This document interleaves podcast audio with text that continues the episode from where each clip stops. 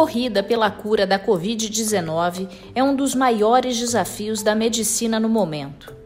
O sistema de saúde mundial precisa urgentemente da criação de uma vacina capaz de estabelecer a memória imunológica na população. A mais recente esperança é a vacina, ainda em testes, desenvolvida pela empresa americana de biotecnologia, a Moderna.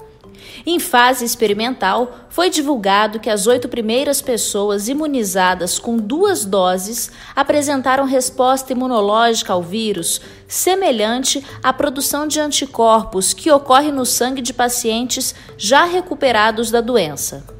Os voluntários não apresentaram efeitos colaterais graves.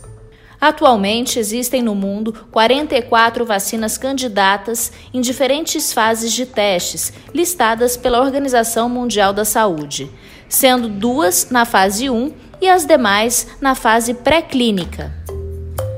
As vacinas são a simulação de defesa natural do corpo humano contra o agente específico causador da doença.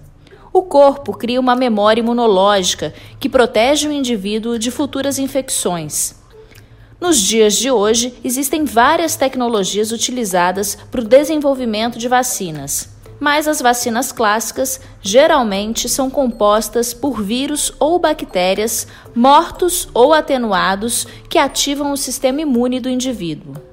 O desenvolvimento de vacinas é complexo, altamente dependente de tecnologia e de investimentos em pesquisa e desenvolvimento experimental.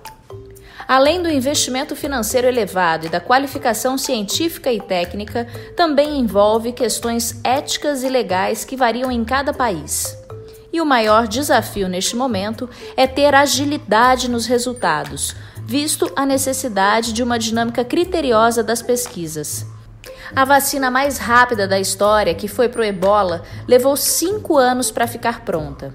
A torcida agora é que os cientistas consigam ser mais rápidos ainda e que ano que vem tenhamos uma solução para essa pandemia que já atinge o mundo todo.